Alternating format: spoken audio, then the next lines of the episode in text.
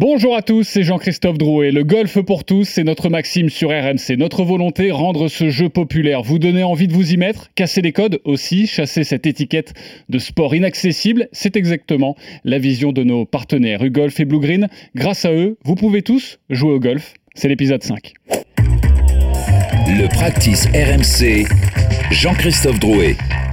Bonjour à tous les amoureux de la petite balle blanche, très heureux de vous retrouver pour l'épisode 5 du Practice RMC au programme. Un Français vainqueur de majeur, ce n'est jamais arrivé. Alors c'est pour aujourd'hui ou pour demain c'est assez flou comme question. Le 19e trou de Simon Dutin, notre consultant RMC. Salut Simon. Salut JC, bonjour tout le monde. Alors que faisons-nous au 19e trou? Eh bien figure-toi que Jean Vandevel n'est pas le seul à avoir trébuché à 2 mètres du bol de Ponche. Beaucoup de grands joueurs ont vu leur espoir de victoire en majeur s'envoler le dernier jour, voire sur le dernier trou. Notre cœur va encore saigner. Le tips de Ramucho Artola, notre prof de golf. Salut Ramucho. Salut JC, bonjour à tous. Patron de l'enseignement du golf euh, Blue Green de Pessac à chaque épisode. Notre coach vous vient en aide, vous donne un cours particulier. Aujourd'hui Ramucho un auditeur veut de précieux conseils pour jouer dans le vent. Avec le vent, contre le vent, sous le vent. Tu nous diras tout. Pas de soucis. Avec nous également notre consultant Fabien Donoyan. Salut Fabien. Salut JC, bonjour à tous. Directeur général adjoint et directeur de l'Académie U-Golf et Blue Green. Martin Coulon, vous en avez pris l'habitude. Salut Martin. Salut tout le monde et salut les golfeurs et les golfeuses parce qu'il n'y a pas que des golfeurs. Tu as bien raison de le préciser, ancien reporter à l'équipe et ancien rédacteur en chef adjoint du journal du golf. Et puis notre invité aujourd'hui, c'est Jean-Luc Kella, le directeur de la performance de la Fédération française de golf. Bonjour Jean-Luc. Bonjour, bonjour à tous, merci de m'accueillir. On est très heureux de, t'accueillir. Nous allons avoir besoin de tes lumières pour comprendre le golf français dans le Practice RMC. Un cadeau magnifique à gagner dans ce podcast. Je vous en parle un petit peu plus tard. Attaquons tout de suite le vif du sujet. En 1999, Jean Van de Velde a failli être à jamais le premier. Ce qui est sûr, c'est que cette semaine-là, je, je drive bien. Je drive bien, je tape bien. On a l'impression que rien ne peut l'atteindre en fait. Je dirais parce que c'est de la transe, on est presque en transe. Fin du troisième jour. Vandevelde est en tête avec 5 points d'avance sur Craig Parry, l'Australien, et Justin Leonard, l'Américain, et 7 points d'avance sur une meute emmenée par Tiger Woods. Face à lui, ce qu'on appelle à Carnoustie le corridor. Un simple double bogey, pas plus, deux au-dessus du par. Et il entre dans l'histoire. Ouais, t'as tapé la tribune et puis elle est allée euh, dans l'obstacle, elle a tapé quelque chose et est revenue. Manque de chance complètement dingue. C'est du jamais vu au golf. On n'a jamais vu ça. I think John was the unluckiest golfer to ever play. Allez, 4, je perds. Donc il faut que je fasse 3. Je, je, mets, je mets pas mon troisième coup, c'est terminé. Yes. And now, the first Scotsman for umpteen years is going to be the champion. And well played, Paul Laurie. Le practice RMC intérieur sport magnifique de nos amis de Canal+, sur Jean Van sur ce British Open en 99 à Carnoustie. Le golf français attend ça depuis toujours, une victoire en majeur. Et certains s'y sont approchés de, de, très près, comme Jean Van vous l'avez bien compris, en 99, troisième du British Open, ou encore Grégory Avray, deuxième en 2010 de l'US Open. La semaine dernière, Victor Pérez a euh, approché le Graal ultime en terminant 12e de l'USPGA. Alors ma question pour vous les consultants, un Français vainqueur de majeur, c'est pour aujourd'hui ou pour demain? Tu réponds comment à cette question Simon Dutin? Bah, même si on dit pour demain, c'est que c'est dans pas longtemps. Donc, euh, bon, ce serait déjà, euh, déjà un, un, avis optimiste. Je vais te dire que c'est pour demain, ouais, ou après-demain. Oui, mais t'y crois quand même? J'y crois, tu sais, euh, dans l'épisode 2 euh, ou 3 là, du, du, du practice, euh, dans la préparation, j'avais eu euh, Chris Como, donc l'ancien entraîneur de, de, de, Tiger. On l'entendra d'ailleurs. Et ben, je, bah, si on l'entend, il, il, nous dit qu'en fait, euh, finalement, on bosse pas plus mal qu'ailleurs et que pour lui, c'est une question de, de, temps. Voilà, ça va finir par tomber. Bon, euh, il faudrait déjà commencer par en voir à la télé. Alors c'est vrai que la semaine dernière, on a quand même vu Victor Pérez un petit peu. Déjà, quand tu les vois avec la réalisation américaine, c'est que c'est plutôt bon signe. Finit 12e, il commence par 4 birdies sur les 5 premiers trous. J'ai envie de te dire que par rapport au profil euh, qu'on a eu à la Dubuisson, à la Lévy, euh, sur lesquels on avait un petit peu euh, misé ces dernières années, euh, Victor Pérez, il me donne envie d'y croire parce que tu as l'impression qu'il a le sang un peu plus glacé qui coule dans les veines, qu'il a la, la tête un peu plus froide. Moi, il me fait penser, toute proportion gardée, évidemment, à un Stenson, tu vois, euh, qui est capable de, de se fermer, de, de, de, verrouiller son jeu euh, à un très très haut niveau. Donc, euh, j'ai l'impression, alors là, je vais laisser la parole à, aux vrais spécialistes, qu'il fait les choses plutôt bien, qu'il y a une vraie construction dans sa carrière. Voilà, Mathieu Pavon, qui est un ami de, cette émission, euh, peut-être a-t-il ses chances Et qui sera avec nous dans quelques Eh ben instants voilà, aussi. on, va lui, on va lui demander, mais bon, déjà, il faut commencer par se qualifier pour les majeurs. Je pense que si on envoyait un petit peu plus souvent dans le tableau des majeurs, bah, forcément, euh, comme dit Chris euh, Como, on aurait, on aurait nos chances. Il y avait Victor Pérez à, à l'USPGA et pour euh, l'US Open, euh, mi-juin, il y aura Victor Pérez et il y aura également Mathieu Pavon, je le disais, qui sera avec nous. Euh, comment tu réponds à cette question également? C'est pour aujourd'hui, c'est pour demain? Euh, Euh, Plutôt je- optimiste, plutôt pessimiste Je vais ouvrir Coulon. un énorme Velux, une, un- une porte gigantesque. Pour gagner des majeurs, déjà, il faut en jouer. Bah voilà. Et ça, c'est la Ouais. principale, c'est le principal problème euh, du, du clan français, c'est d'en jouer. Alors pas d'en jouer, euh, d'en jouer, on en joue, il n'y a pas de souci. Il y a des Français assez régulièrement majeurs depuis quelques années, mais d'en jouer régulièrement. Et pour être régulièrement dans le champ des majeurs, il faut être régulièrement dans les 50 meilleurs mondiaux. Et pour être dans les 50 meilleurs mondiaux, bah, il faut jouer sur un des meilleurs circuits au monde, ou du moins celui qui dote euh, le plus euh, en termes de points mondiaux. Ça, on en discutera peut-être avec le League Golf, mais euh, c'est le PGA Tour aujourd'hui. Et donc il faut jouer sur le PGA Tour, il faut performer sur le PGA Pour être euh, de façon régulière dans les majeurs, et donc pour pouvoir en jouer, et donc pour pouvoir en gagner. Et c'est un vrai, c'est un vrai souci parce que si tu regardes, moi j'ai fait mes petites voix rapidos en termes de stats, euh, c'est Thomas Levé, je crois, dans les joueurs, on va dire, modernes récents, qui en a joué le plus. Il en a joué seulement 22. Enfin, je dis seulement 22, je mets des grands guillemets là-dedans, mais t'imagines, euh, Victor Pérez, il en est seulement à 10 en 4 saisons. C'est hyper cool, mais un mec comme Victor Dubuisson, il en a joué que 12. Tu vois Euh, Encore une fois, que avec des grands guillemets. Mais il faut en jouer. Oui, mais moins, moins t'en joues, moins t'as de chances de le gagner. Bah voilà, Brooks il en a déjà 35 ou 36, je crois, si, si je dis pas de bêtises. Donc, c'est- une question euh, débile de statistiques, mais déjà pour en gagner, bah, il faut en jouer. quoi. Fabien Ramouchon, on va vous entendre dans quelques instants. Notre invité, Jean-Luc là, je le rappelle, directeur de la performance de la Fédération française de, de golf. Jean-Luc, est-ce qu'on prend le problème à l'envers ou euh, aussi au sein de la fédération, on se pose la question, on se dit voilà, euh, il faut qu'on forme quelqu'un pour gagner un majeur. Ou pas du tout. Euh, bon, déjà, déjà, je vais répondre à, la toute première question, c'est que oui, euh, oui, évidemment, on y croit, oui, c'est pour demain, et voilà, il faut, il faut être ambitieux là-dessus et, confiant. Confiant dans la capacité de nos joueurs à faire ce type de performance, confiant dans la capacité de nos encadrants, de nos entraîneurs à euh, former pour le plus haut niveau mondial. Euh, ensuite, pour, euh, pour, pour, être plus précis dans, dans- ma réponse, ou- oui, oui, il, faut, il faut former les joueurs, ça se forme. Le haut niveau, ça se forme. Et puis ensuite, bah, il y a aussi, j'allais dire, le, le joueur lui-même euh, qui, euh, qui va être en capacité euh, bah, d'exprimer d'exprimer son talent, et son, son, son ambition, son envie. Donc il faut il faut qu'il y ait cette alchimie entre les deux. Le talent seul ne suffit pas, il faut beaucoup de travail et de la formation, et la formation seule ne suffit pas non plus. Voilà, donc c'est vraiment l'alchimie idéale qui va permettre d'atteindre ce type de résultat. Ok, mais au sein de la Fédération française de, de golf, on l'a bien compris, on est plutôt optimiste. Je... Fabien Denoyan. Ouais, alors vous avez dit beaucoup de choses et j'y souscris d'ailleurs. Euh, et Simon, pour une fois, je suis plutôt d'accord avec toi. Mais alors, tout vrai arrive, euh, Tout arrive. Écoute, tout arrive. Je trouve que tu as parfaitement, et euh, Martin également. Euh, ouais, moi j'y crois. J'y crois. Et c'est peut-être la première fois réellement, et je voudrais surtout pas euh, voilà, le talent de Jean, le talent de Thomas et le talent de ceux qui ont tutoyé la possibilité de nos Français d'aller gagner des, euh, des majeurs, mais j'ai l'impression, quand je vois euh, Victor Pérez, euh, il progresse tous les ans. Je trouve qu'il met une structure en place. Il est ultra professionnel. Il choisit son calendrier. Et ça fonctionne avec les clubs sur le parcours. Parce qu'encore une fois, être capable. Moi, ce qui m'a le plus impressionné, c'est pas tant qu'il finisse 12e, c'est sa capacité à rebondir euh, chaque jour. Et, le troisième jour, quand il est un peu plus dans le dur sur les neuf premiers, il arrive à faire des birdies, à se remettre dedans. Donc ça veut dire que intrinsèquement, le mec a le niveau. Et je pense clairement, il va gagner un majeur. Je veux bien mettre un billet. C'est le Français qui va gagner le majeur pour Ouais, toi ouais, ouais, parce que c'est moi. Alors j'ai eu la chance aussi de le voir euh, à un US Open euh, à Torrey Pines il y a deux ans de, de mémoire. Et, c'est vrai que je l'avais jamais vu swinger. euh, il jouait sans gants. euh, euh, il avait deux trois trucs hyper intéressants quand on aime le coaching du golf parce que un peu atypique, un peu chelou aussi.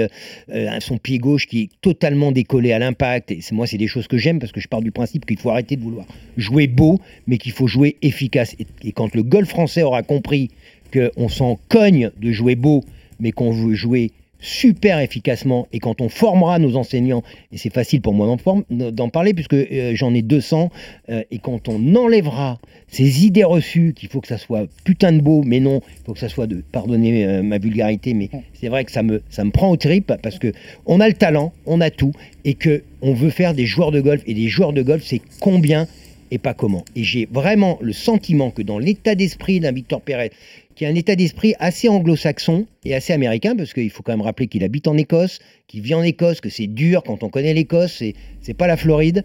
Donc oui, lui a intrinsèquement, et il le prouve, les qualités. Et je pense que prochain euh, tournoi, il va être en capacité d'aller gagner. Bah, J'imagine que Jean-Luc euh, a envie de, réagir, directeur de la performance, je le rappelle, de la Fédération française de, golf. Euh, comment on forme nos, champions? Comment on forme nos, golfeurs? Est-ce qu'on s'y prend de la bonne manière? Ah, bah, c'est très intéressant comme question. Euh, alors, juste pour rappel, moi, je ne suis pas issu du monde du golf.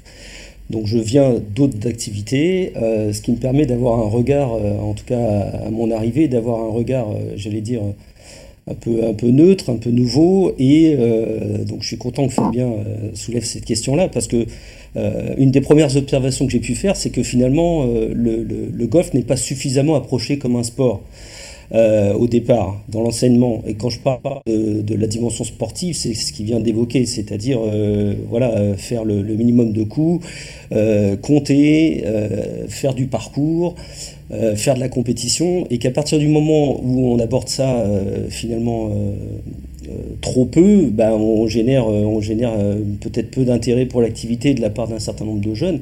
Et c'est une chose qu'on est en train de faire évoluer très fortement. Euh, il est évident que euh, si l'approche euh, est sportive beaucoup plus tôt, avec une volonté de développer de la compétition, on va avoir d'autres types d'approches, d'autres types de joueurs. Ok, donc euh, je retiens en tout cas qu'il faut euh, de plus en plus jouer et de plus en plus jouer très jeune. Oui, Fabien, Ouais, tu voulais juste rajouter avant Ramucho. Pardon, Ramucho. Ouais, et, et- et- ou euh, Jean-Luc, mais tu as, plus que raison, et c'est des choses que vous mettez en place et qu'on doit mettre en place tous ensemble. Quand vous faites un, un sport, un autre sport, le basket, le foot, il y a match euh, tous les samedis ou tous les dimanches. Et ce qui projette les gamins, et ce qui donne envie de progresser, et ce qui donne aussi l'envie de, gagner pour ceux qui vont vouloir faire du, haut niveau, c'est cette notion du match le week-end. Et trop souvent, dans nos écoles de golf, donc dès la base, déjà, c'est pas suffisamment fun euh, et c'est trop sur un practice, c'est pas assez dans la notion du jeu et il n'y a pas suffisamment la notion de, de match, de compétition et de mettre ses enfants dès le plus jeune âge sur le parcours en situation et les apprendre d'une part à se faire plaisir et à aller chercher un score et pourquoi pas à aller chercher de l'adversité ou contre soi ou contre, contre ses petites copines et ses petits copains. Ok, Ramucho Artola. Eh oui. Je suis tout à fait d'accord avec tout ce que vous avez dit, mais ça commence à la base, à la base de la base, et la base est l'école de golf. Alors, il faut, on est en train de changer les- les- les- les- l'architecture de l'école de golf, où pendant longtemps, euh, les pros étaient un petit peu euh, drivés par les parents. C'est-à-dire que les parents amenaient leur, leur enfant à l'école de golf à l'heure précise, et ils repartaient à l'heure définie, et c'est top. Il y avait la, la séance et, basta. Et les pros étaient un petit peu, euh, subissaient un peu ces situations. Et depuis quelques temps, depuis quelques années, avec l'apport des bénévoles de club, la gestion sportive, la politique sportive de chaque club, ben, le cours de golf commence en amont, c'est-à-dire que les gamins, normalement, arrivent au minimum un quart d'heure, une demi-heure avant pour s'échauffer. La séance a lieu, et la séance de l'école de golf ne se termine pas à 11h parce que les parents viennent la chercher. Il y a normalement de prévu, derrière la séance d'école de golf, un accompagnement sur le parcours pour se porter vers le jeu, que le- le- au minimum, le- le gamin, la gamine passe une matinée. Mais que pas parce que c'est contraint, mais parce que c'est organisé et qu'il y a tout un staff autour de l'école de golf qui n'est pas uniquement autour du pro, qui fait que le, le- le- le- gamin, bah, du coup, il travaille et il met de suite sur le parcours ce qu'il a travaillé en situation de jeu. Et donc, en partant avec cet état d'esprit, évidemment que l'on va évoluer et que l'on va tous dans le même sens. Martin Coulon. Ouais, il y, a- il y a un truc moi que j'avais que j'avais fait dans un des reportages que j'avais fait. euh, alors, je sais plus si c'était pour l'équipe ou pour Journal du Golf ou pour les deux. Et d'ailleurs Jean-Luc, on s'était longuement croisé euh, au pôle de performance euh, à- au Golf National. C'est un, un très très très bel outil qui, qui en dit long sur la façon euh, dont se structure le haut niveau. C'est-à-dire, euh, euh, con- concrètement, c'est un grand bâtiment tout beau, tout neuf, tout propre, avec une salle de sport. Et quand je dis une salle de sport, c'est une salle de sport. Comme tu pourrais te dire, tiens, il y, a des- triathlètes, des... et non, c'est des golfeurs qui s'y entraînent. Et j'avais suivi les trois joueurs qui ont fait partie de l'équipe de France amateur au dernier championnat du monde, Julien Salle, Martin Couvrat et Tom Vaillant. Et ce qui m'avait vachement intéressé, c'était la façon dont ils utilisaient cet outil. Ils le prenaient pas comme un, endroit où on leur disait quoi faire, ils utilisaient l'outil au sens de avec leur propre recette. C'est-à-dire qu'ils étaient déjà en mode on, on- on- on a notre façon de faire. Et c'est ça le golf de haut niveau. C'est pas on, on suit une ligne toute tracée, on nous dit quoi faire et, c'est bien. Il faut trouver sa recette. Et là, je rejoins ce que tu disais tout à l'heure, Fabien, sur euh, Victor Pérez, c'est qu'il a non seulement sa recette, qui est un peu vraiment la sienne au sens propre du terme, mais qui la pousse à l'extrême. C'est-à-dire qu'il va chercher les compétences là où il estime qu'elles sont pour être au très haut niveau mondial. Et je pense que c'est ça qui est intéressant, c'est d'avoir des outils et après d'apprendre aux gamins, dès l'école de golf, mais peut-être ensuite dès le très très haut niveau français comme le, fait la fédération, euh, à, apprendre à, à avoir leur propre recette, leur propre façon de faire du haut niveau. Fabien. Ouais, et je voudrais aussi euh, compléter, et, Jean-Luc, je pense que ça peut te plaire, parce que tu es ici, et, c'est ce que tu apportes d'ailleurs euh, à la Fédération française de golf, c'est qu'il ne faut pas se leurrer. Aujourd'hui, les joueuses aussi, hein, et les joueurs, de très haut niveau amateur, évidemment professionnels et vainqueurs, c'est un sport de stats, c'est un sport de data. C'est-à-dire aujourd'hui, il n'y a plus aucun joueur de haut niveau qui ne connaît pas ses data pour lui, ses data du champ et euh, ses stats. C'est ultra, ultra important. Et tu as l'impression qu'en France, on, on oublie un peu ça ou pas Non, du tout bah, n- on l'oublie pas au niveau, puisque Jean-Luc va pouvoir en parler, parce que c'est ce qu'il a mis en place. Mais je pense que nous, nous sommes comptables, donc dans les écoles de golf, de ne pas suffisamment mettre. euh, alors, on le fait hein, chez YouGolf et Blue Green, mais, mais je pense qu'on devrait le faire, on devrait en parler, on devrait le communiquer, et ça permettrait aussi d'attirer des, des gens. C'est-à-dire qu'aujourd'hui, quand on joue un parcours de golf, qu'on soit jeune, moins jeune, débutant ou à très haut niveau, on doit savoir qu'on s'interdit un côté parce qu'on a une trajectoire sur laquelle on s'a- on s'appuie. Alors, on s'interdit le côté gauche, on s'interdit le côté droit et on construit son parcours de cette façon. On sait pertinemment également qu'avec euh, tel ou tel club, on va mettre plus de spin, moins de spin, qu'on va faire la voler la balle. Que... Enfin, ça devient clairement un sport de stats et de data. Et on doit amener ça parce que c'est fun, parce que c'est cool en plus, dès le début de, de la formation. apprendre à créer, à former des, des champions, je- j'entends bien, et ça se passe dans d'autres sports, ça commence des petits. Mais ensuite, euh, Jean-Luc, quand tu les as en main, toi, le directeur de la performance, quand tu vois des jeunes arriver, quand tu sens qu'ils ont la capacité du, du haut niveau, vous travaillez, en France, on travaille principalement sur quoi? Ah. Euh, bon, d'abord, tout ce que j'entends depuis tout à l'heure me plaît beaucoup et, je sens euh, cette dynamique qui va nous aider à atteindre tous nos objectifs, donc ça, c'est très bien. Euh, petite réflexion à la fois par rapport à cette question et puis, euh, d'une manière plus globale. Si on veut des champions, il faut qu'on ait des spécialistes de la performance et non pas des spécialistes du golf. Alors, quand je dis ça, c'est que euh, l'approche euh, est souvent très euh, technocentrée et euh, on, fait, on fait des beaux golfeurs avec des beaux swings, etc. Mais si on veut du très haut niveau, il faut avoir en tête que la technique n'est pas le seul élément qui agit sur la performance. Et donc, il faut aller, il faut aller explorer tous les facteurs de la performance.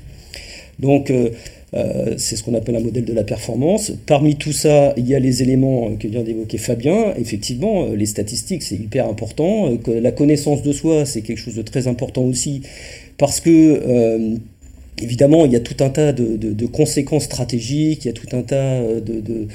j'allais dire, y compris par rapport à la génération de confiance en soi. Enfin, tous ces éléments-là sont importants. Alors, pour revenir sur la, sur la formation, euh, bah, il, faut, il faut en fait qu'on les forme tous euh, sur, sur l'ensemble de ces éléments, en sachant que bah, ils ne sont pas tous au même niveau. Donc, c'est ce qui a été évoqué tout à l'heure sur le fait que les joueurs euh, utilisent les outils par rapport à leurs propres besoins. Bah, en fait, tout le monde ayant des besoins un peu différents, et plus on va vers le haut niveau, plus c'est vrai, bah, tout le monde doit pouvoir avoir euh, la possibilité de travailler de manière euh, hautement individualisée.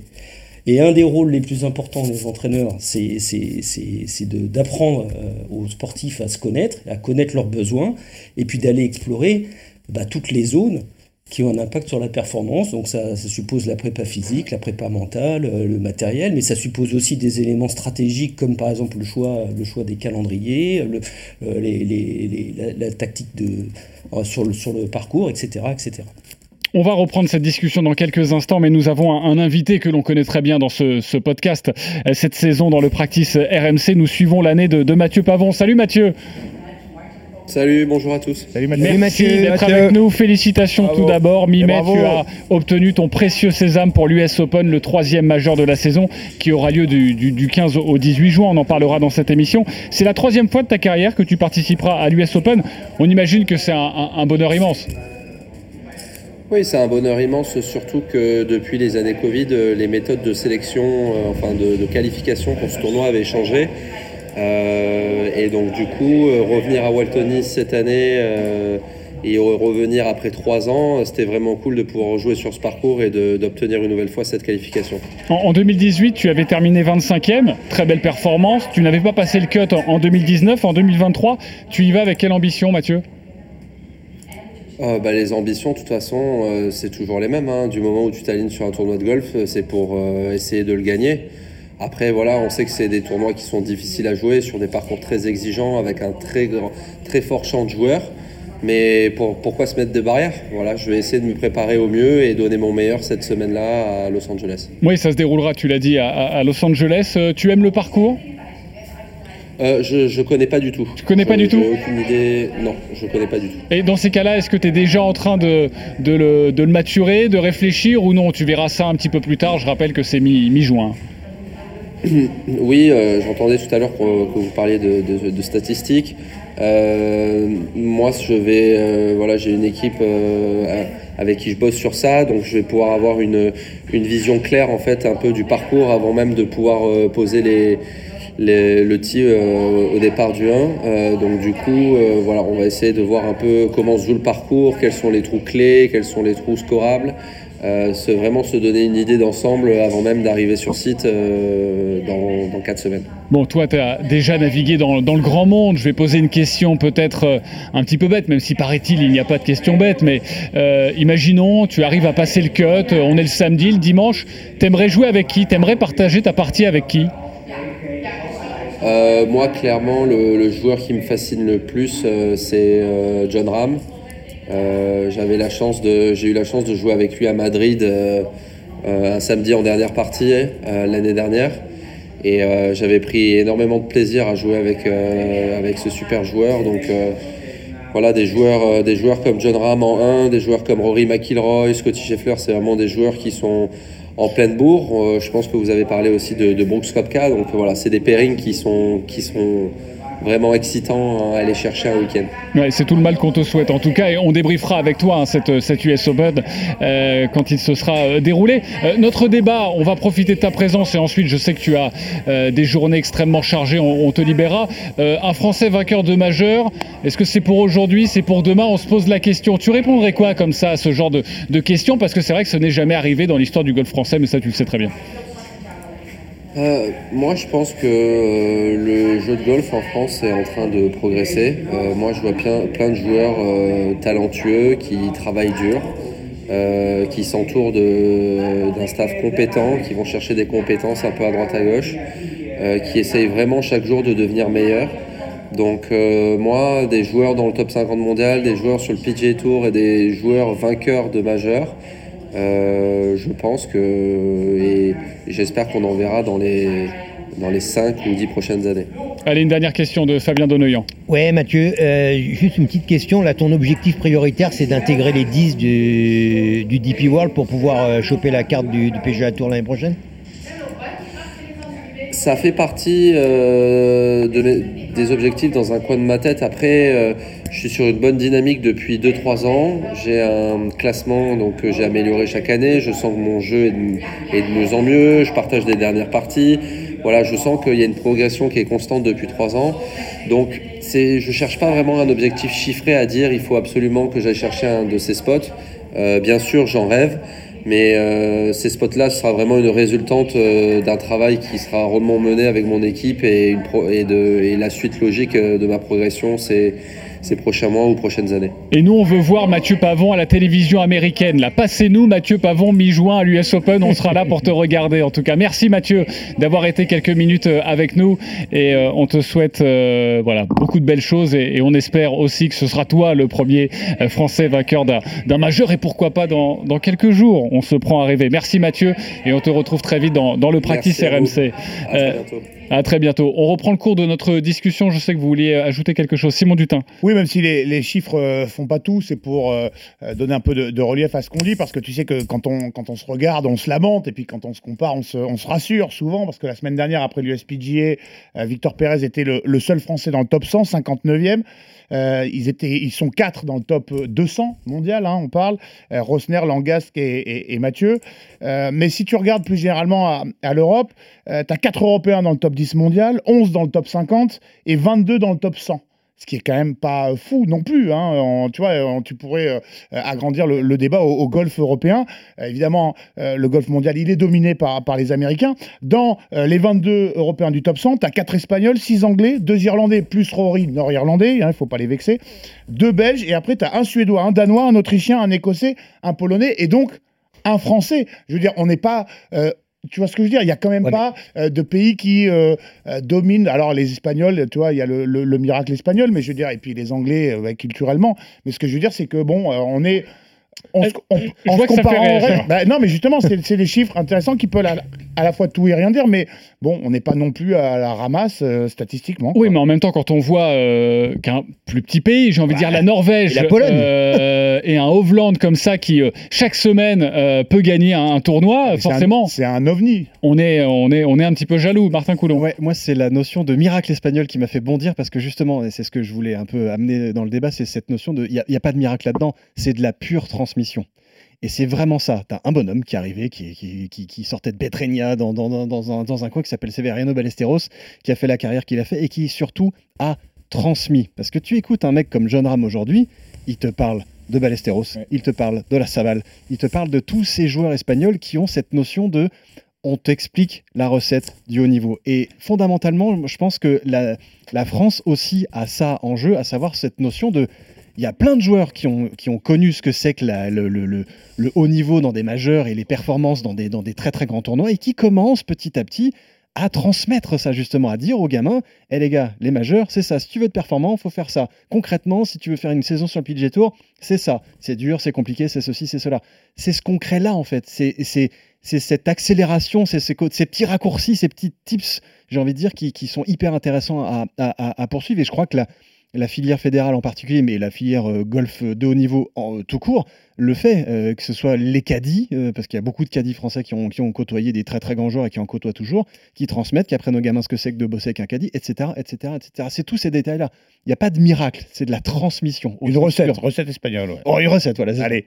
Il préfère. Ok, on s'entend sur le mot recette. Ok, on passe à autre chose. Vas-y, Fabien ouais. et Ramucho. Alors, moi, j'aimerais aussi euh, la Fédé et, et, et, les clubs. Hein, il y en a plus de 700 en France euh, on a tous envie d'avoir un champion, une championne, euh, et je pense que ça fonctionne bien. Je, on peut aller plus loin. Euh, je ne reviendrai pas sur ce que j'ai dit. Je pense qu'il faut changer la philosophie. On fait pas l'autruche. Hein. Non, mais je préfère le dire et pour tous les auditeurs, ah non, non, mais... on n'est pas en train de faire l'autruche en se disant tout fonctionne bien, tout va bien. C'est non, non, non, pas du tout. Mais il y a des choses qui fonctionnent bien. Maintenant, il y a des choses qui fonctionnent moins bien. Tu as parlé de formation, Jean-Luc. Je pense que et de transmission, Martin. On en parlait en off. Hein.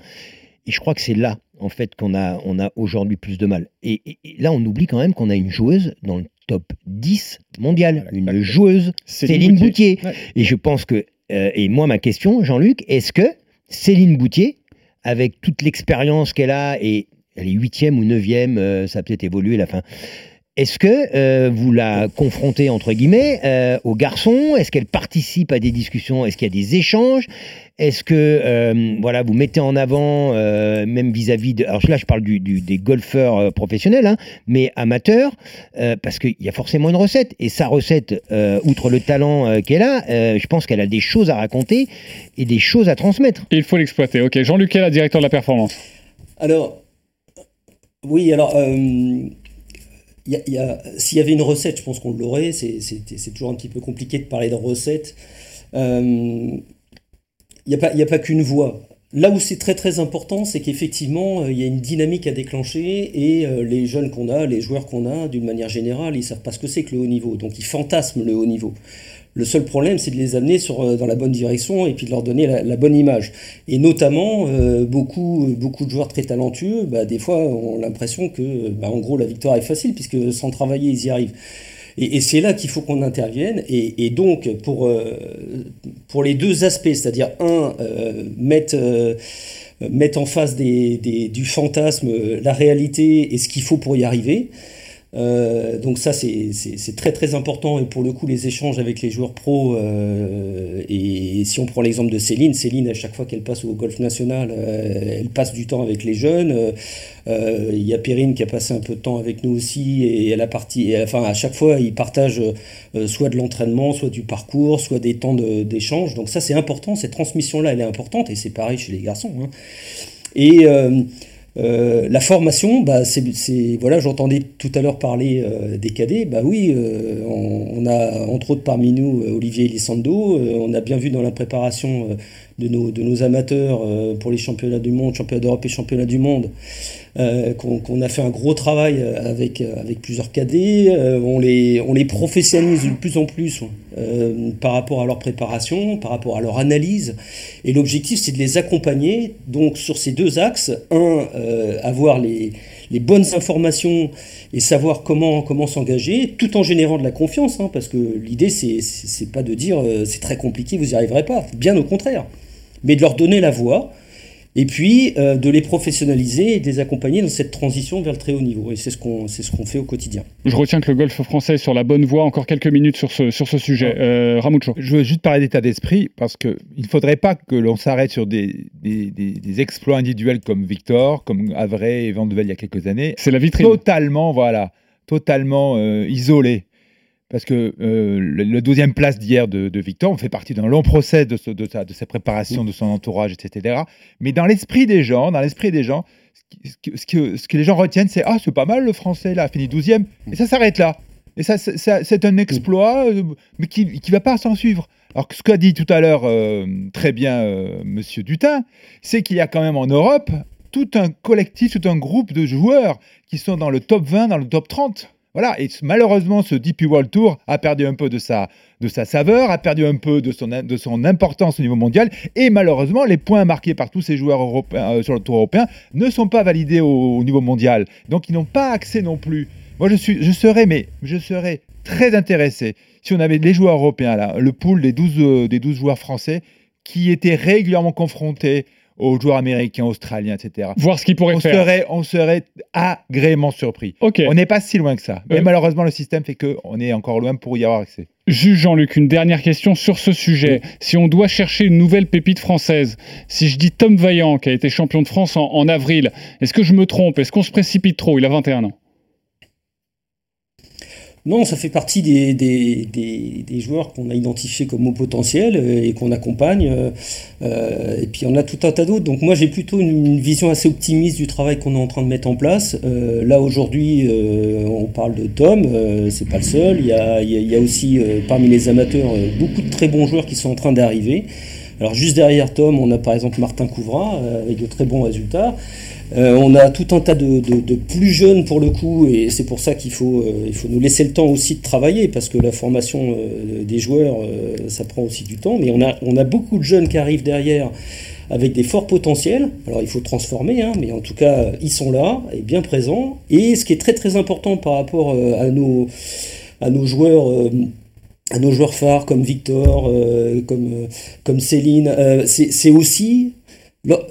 En fait, la, la confiance que ça génère sur la faisabilité. Oui, on n'est pas loin. Oui, il faut pas grand-chose pour que tout bascule et que finalement on fasse partie des top, mais- des top players. Bon, alors on reste confiant et on a le temps. Euh, Rassure-toi, Jean-Luc. De toute façon, le Practice RMC est là pour de nombreuses saisons, donc on va suivre nos joueurs français et notamment les, les derniers que tu, que tu as cités. Tu restes avec nous. On va passer à, à l'édito de Simon Dutin. Le practice RMC. Depuis combien de temps jouez-vous au golf? Tom Tom, ça fait vraiment de- depuis des années. Tom et, sur un parcours comme ça, depuis quand? J'ai 10 minutes. Le 19e trou. Quand on parle de Français qui performent en majeur, on pense forcément, et, on a entendu un extrait à, Jean Vandevelde en, en 99, euh, mais il n'est pas le seul parfois à avoir craqué lors des derniers jours. Non, même s'il est bon peut-être de rappeler pour nos plus jeunes auditeurs ce carnage à Carnoustie, la 128e édition de The Open, souvent appelé le British. Jean Vandevelde a deux coups d'avance au départ du 72e trou, puis trois même après le bogey de Justin Leonard. Ce n'est même pas que la victoire lui tend les bras, on est déjà en train de graver son nom sur la coupe. La suite, la fin, vous, les connaissez, elles sont à la fois tragiques et légendaires. Le coup sur le tube de structure de la tribune, qui finit dans le rough, le suivant dans le ruisseau, l'eau qui monte le long des mollets du landais, le triple bogey sauvé, oui oui, sauvé grâce à un putt improbable. Vandevelde part en playoff avec Justin Leonard et Paul Lawrie qui étaient déjà sur le parking. Et face à ces deux joueurs, le Français s'écroule en playoff. Je les aime bien, mais pourquoi je peux pas travailler seul? Parce que t'es trop mauvais. Ah bah là, patron m'a convaincu, c'est une bonne raison. Le jeune Bubba Watson, 20 ans à l'époque, ne s'en est jamais remis. C'est ce qu'il avait confié à nos confrères du Figaro en 2018, avant ce même British. Encore aujourd'hui, je me demande comment ce joueur français n'a pas réussi à gagner. Comment a-t-il pu passer à côté d'une telle victoire alors qu'il n'avait plus qu'à gérer ce 72e et dernier trou? Se demander le deuxième gaucher le plus célèbre du circuit. Alors, si personne n'a encore égalé cette euh, French Masterclass réalisée sur un seul trou, rappelons que l'an dernier, lors de l'USPGA 2022, le Chilien Mito Pereira, en tête du tournoi depuis la veille, avait rendu une sorte d'hommage à notre Jean National en massacrant son 18e trou le dimanche. Un drive dans le ruisseau, un double bogey et ses yeux pour pleurer au moment où Justin Thomas et Wood Zalatoris partent en payoff sans lui. Si Vandevelde et Pereira auraient fait de surprenants vainqueurs de majeurs, certains joueurs plus habitués à ces altitudes ont déjà eux aussi trébuché à quelques mètres du bol de ponche et quel que soit le pédigré du joueur, ça pique toujours un peu. Oh, oh, oh, j'ai mal au cul. Oh mon Dieu, oh mon Dieu. Oh, oh j'ai mal au cul, mon Dieu.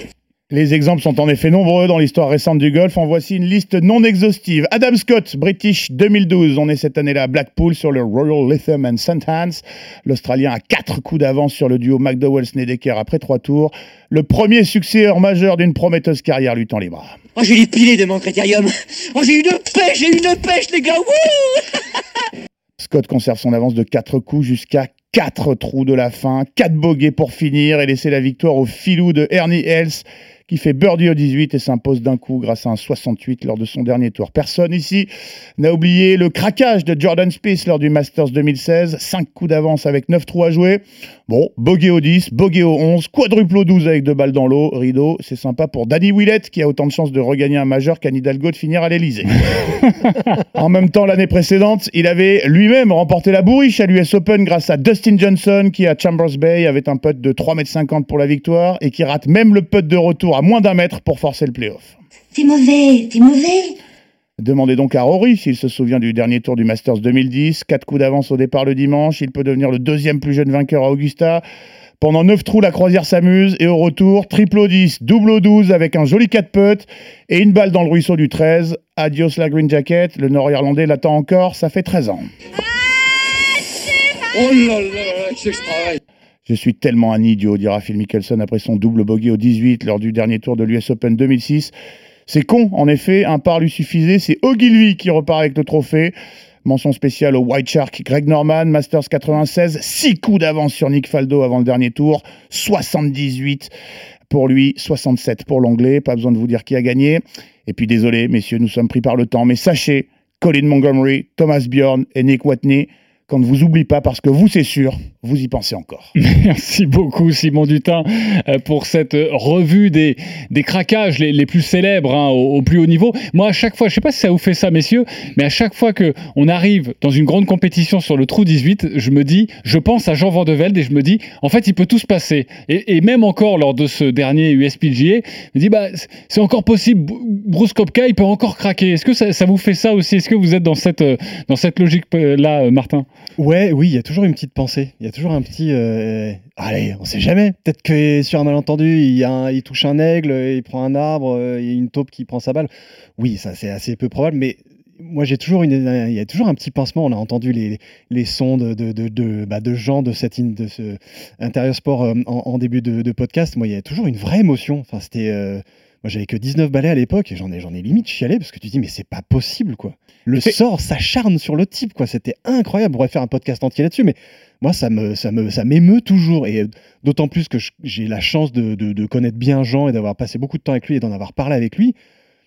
Tu te dis, euh, même encore aujourd'hui, il se dit, bah, c'est- comme ça, ça devait pas se passer, ça s'est pas passé. Ça fait partie, juste très, très court, de ces moments de sport. Tu sais, c'est un peu comme le France-Allemagne en 1982. Ouais. Tu sais, tu regardes et euh, bon, la France qui menait 3 en prolongation. Et tu penses que ça regardes, va- ça va- tu ça regardes, t'as beau savoir ce qui s'est passé, tu te dis.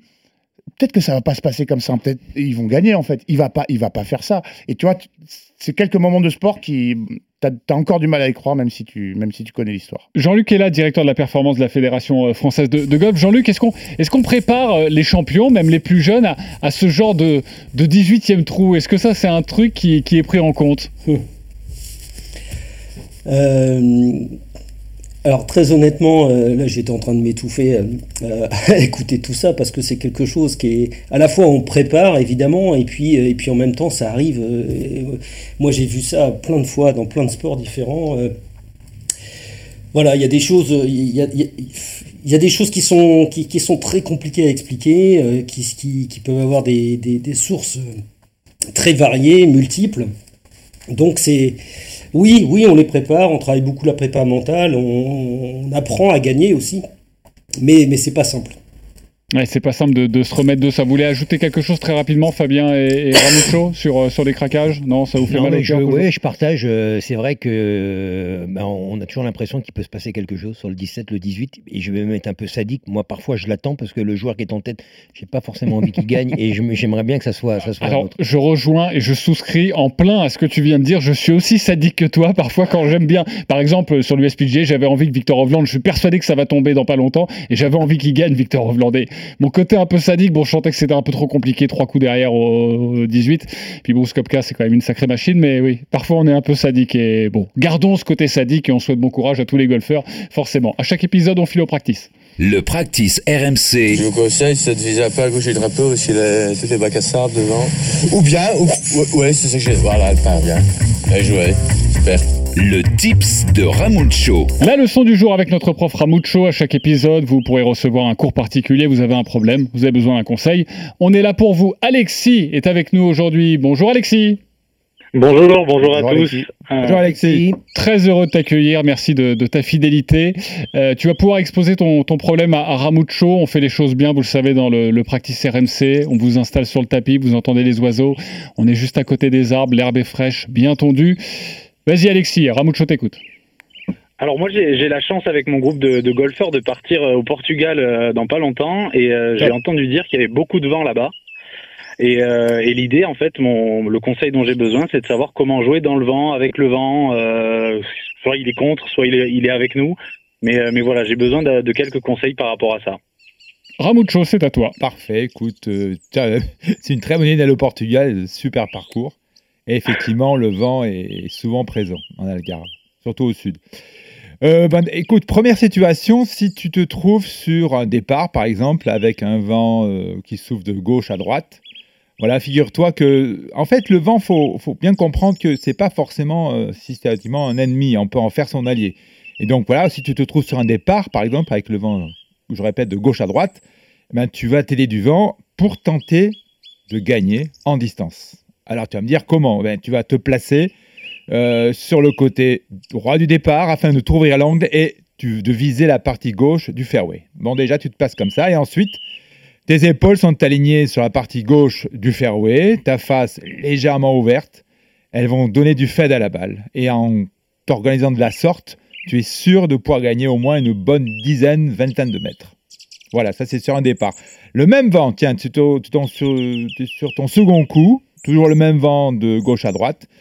Euh, cette fois-ci, tu vas, tu vas essayer de contrer ce vent afin que la balle, lorsqu'elle va retomber sur le green, ne roule pas trop. Donc comment, encore une fois, ben, tu vas t'orienter sur le drapeau cette fois-ci et ton corps et ton club, voilà. Et on va dire son square, donc sur le drapeau, avec tout le monde sur le drapeau. Et deuxième chose, tu vas légèrement fermer la face de club, légèrement la fermer, pour obtenir un léger draw, qui finalement, avec euh, la présence du vent, qui, je rappelle, est de gauche à droite, va produire une balle tout droite. Voilà. Donc ça, c'est le vent latéral. Maintenant, tu peux avoir le vent favorable. Donc c'est toujours euh, ton pote, le vent. hein. Donc là, très simplement, tu vas chercher une trajectoire de balle haute, assez haute, pour que tout simplement le vent la pousse et te permet de gagner en distance de façon assez euh, significative. Là-dessus, justement, est-ce que quand on joue avec le vent avec, le vent favorable, euh, on surclub de, de combien? C'est-à-dire que si euh, je fais euh, 100 mètres avec le pitch, allez, euh, il faut que je prenne un 52, il faut que je prenne un 56, euh, tout dépend de la force du vent? Tout dépend de la force du vent. Voilà, c'est un minima un club, voire parfois si le vent euh, souffle pas mal, ça peut être 2 voire 3 hein, si le vent est avec. Je sens que tu vas aller sur le vent contre là. Non, c'est pas ça Non, non, tu vas vas juste, non, je vais finir juste le vent contre. Alors pour la faire voler davantage, tu mets juste, tu places juste ta balle légèrement plus à gauche dans le stance. Ok, Pour produire un angle de décollage, un angle de décollage assez haut, et le vent en profite. ok. Autre chose à nous dire ou pas Et donc, le vent? Évidemment, le vent qui peut être défavorable, c'est le vent que tu auras de face, qui est contre. Donc tu vas à l'inverse du coup précédent, chercher à obtenir une balle basse pour que justement ce vent ait le moins de- de- d'influence sur, le vol de balle. Donc en la plaçant à droite, voilà, bah, tu décales sur la partie arrière du stance. Euh, et du coup, de façon à produire un angle de décollage assez bas et tu vas plutôt swinger sur un trois quarts de swing et non pas un plein swing. Ok, pour pas qu'elle prenne trop de hauteur et qu'elle ne prenne pas le vent, et il faut plutôt mettre la balle donc euh, sur le pied droit. Légèrement arrière du stance, à droite pour les droitiers évidemment. Et là, dans ces cas-là, euh, si par exemple on a l'habitude de jouer un fer 6, par exemple, je sais pas moi, on est à 145 mètres, allez, 150 mètres, on joue un fer 6, là, il faut jouer plutôt fer 4. Oui, faire 5, faire 4, en tout cas, un loft de club qui permet de maintenir la balle assez basse. Ok, Fabien, tu voulais rajouter sur euh, le vent contre? Ouais, ce qui, est bien avec le vent contre aussi, c'est de pouvoir gripper un tout petit peu plus court et, et- et le fait aussi de jouer un club. euh, donc, si euh, j'ai une distance d'un fer 6, je vais prendre un fer 4. On doit faire attention de le jouer avec moins de vitesse. Pourquoi? Parce que en fait, la balle, euh, si on prend la balle a du spin et plus ou moins de spin. Et, et quand vous êtes vent contre, si vous mettez trop de vitesse, la balle va prendre beaucoup de spin et forcément, si elle prend beaucoup de spin, elle va monter elle- la balle prend de la vitesse, elle va être freinée. Et quand on joue en grippant un petit peu plus court, en faisant attention à la jouer beaucoup plus calmement, elle va partir avec moins de vitesse, donc elle aura un angle de décollage plus bas, avec moins de spin, et elle sera moins confrontée au vent contre. Ok, parce que souvent dans ces cas-là, on a plutôt envie de, de mettre beaucoup de force parce qu'on est vent contre et parce qu'il faut faire de la distance. Et en fait, non, il faut être plus doux et être plus, plus agréable avec sa balle, si j'ai bien compris. Alexis, est-ce que euh, tu vas te nourrir de cette discussion? Ah ben, je m'en suis déjà nourri. Il me tarde déjà d'être là-bas pour pouvoir mettre en application tous ces super conseils. Euh, parfait. tu, tu nous rappelles très vite pour nous dire comment ça s'est passé dans le vent? Et évidemment, avec plaisir. Et s'il y a un problème, évidemment, on réglera notre compte avec Fabien, avec Ramucho, si vraiment ça s'est pas bien passé pour toi. Merci Alexis d'avoir été euh, Merci. avec nous et bon golf donc au, au Portugal. Euh, sachez que vous pouvez remporter un cadeau exceptionnel dans ce podcast. Écoutez-moi bien, vous pouvez remporter un pack All for You euh, avec Blue Green et, et U-Golf qui comprend un an d'enseignement avec des cours illimités, un an d'accès limité sur un certain nombre de parcours, le matériel fourni, une demi une demi-série durant cette année de golf. Valeur du pack All for You, plus de 1000 euros pour le remporter. Vous envoyez golf au 732-16. Le vainqueur sera tiré au sort et viendra nous faire un petit coucou. Pour l'épisode 2, c'est Daniel qui s'est imposé. Bonjour Daniel. Oui, bonjour. Bonjour, vous êtes Daniel. sur RMC, merci d'être avec nous. Daniel, je vous le dis, vous avez remporté un an d'enseignement. Vous êtes contente? Ouh, je suis très très très contente, c'est super. Vous jouez beaucoup ou pas Daniel Ben, je joue, oui. Ok. Depuis que je suis à la retraite, je joue. Ah, c'est super. Et vous jouez combien à peu près? Oh, je joue à peu près deux fois, deux, trois fois par semaine. Ah, deux, trois fois. Oui, mais combien? Euh, plus, euh, plus, euh, plus 10, plus 20, plus 30, plus Moi, je suis 40. je, vais, je vais vous surprendre, je fais que du golf loisir, moi. Ok, bah vous avez bien raison. Et On compte pas ses points et on s'amuse. Et ben voilà, vous avez un an d'enseignement, vous allez pouvoir continuer de vous régaler. Merci. Merci Daniel d'avoir été avec nous et encore bravo pour ce très beau cadeau. Euh, pour terminer le practice RMC, euh, on va filer au clubhouse. Le practice RMC Clubhouse. Avec notre invité Jean-Luc Kella, le directeur de la performance de la Fédé de golf. Jean-Luc, question courte, réponse courte, jurez-vous de dire toute la vérité, rien que la vérité? Je le jure. Allez, c'est parti, le meilleur score de ta vie Jean-Luc. Ah, c'est dur ça. Euh, 12. Ta distance au drive. À peu près 220. Ton club préféré Et mon club préféré, euh, je dirais le Fer 9. Ton club détesté, comme Christophe Dugarry d'ailleurs qui était avec nous la semaine dernière. Ton club détesté Mon club détesté. euh, Ah, je, je- je dirais le, le, le Fer 5. Le fer 5, ouais. Je crois qu'on a le même club en commun. Euh, le parcours que tu rêves de faire Ah, euh, alors moi je suis un jeune golfeur, donc euh, je, je- je rêve de les faire tous. Alors évidemment, euh, je, je connais, je connais bien le golf national, mais j'aimerais bien voir d'autres parcours d'exception comme ça, ça me ferait plaisir. Le joueur pro que tu essayes de copier C'est pas forcément un français, hein, c'est pas une question piège. hein. Euh, là honnêtement, je suis pas, je suis pas assez bon pour me permettre de copier quelqu'un comme ça, mais euh, n'importe quel joueur dans le top 20, euh, je, je trouve qu'ils ont tous euh, des, des- des- des- des formes de jeu exceptionnelles. Le plus gros craquage, ton plus gros craquage, craquage Jean-Luc Euh, en golf? Oui, bien sûr, oui. non, avec ma femme la semaine dernière. Non. Non, mon plus gros craquage, euh, non, bah, c'était sur, euh, sur, sur, euh, sur une socket loupée. euh, et, euh, bon voilà, c'était c'était un mauvais moment avec deux trois coups bien loupés où là j'ai fait un lancer de club là, mais j'en suis pas fier. C'est pas beau ça. Hein Oui, mais il faut non, savoir le reconnaître. Il n'y a aucun problème. Ça, club. ça nous est tous arrivé. il faut lancer des clubs, Et enfin, dernière question. D'ailleurs, si vous n'avez pas écouté le Clubhouse avec Christophe Dugarry, je vous, en- je vous renvoie à l'épisode 4 parce qu'à cette question, Le plus beau coup de Christophe Dugarry. il nous a pas du tout répondu ce que nous attendions. Le plus beau coup de ta vie en golf, mon cher, euh, mon cher Jean-Luc. Euh, bon, c'était une approche, euh, je, je dirais 140 mètres à peu près, où ma balle a terminé à 2 cm du trou. J'étais pas loin de le mettre dedans, donc j'étais assez content de moi. Merci beaucoup Jean-Luc Ella d'avoir été avec nous dans le practice euh, RMC. C'était un plaisir et on souhaite euh, bon courage au golf euh, français, amateur, professionnel et on suivra évidemment la performance de nos golfeurs. Merci encore Jean-Luc. Simon Fabien, Ramucho, Martin, rendez-vous au sixième épisode. Ouais. Merci Yes, d'avoir été avec nous. Sixième épisode qui sortira le lundi 12 juin, une semaine avant l'US Open. Et, et nos consultants, sachez-le, chers, chers auditeurs, seront là pour répondre à toutes vos questions, pour vous aider à progresser. On l'avait fait la saison dernière, vous aviez adoré. On remet ça donc dans deux semaines. Posez toutes les questions et nous allons y répondre. Bon golf à tous et comme dirait Jack Lemon, si un homme est tricheur, le golf le prouvera.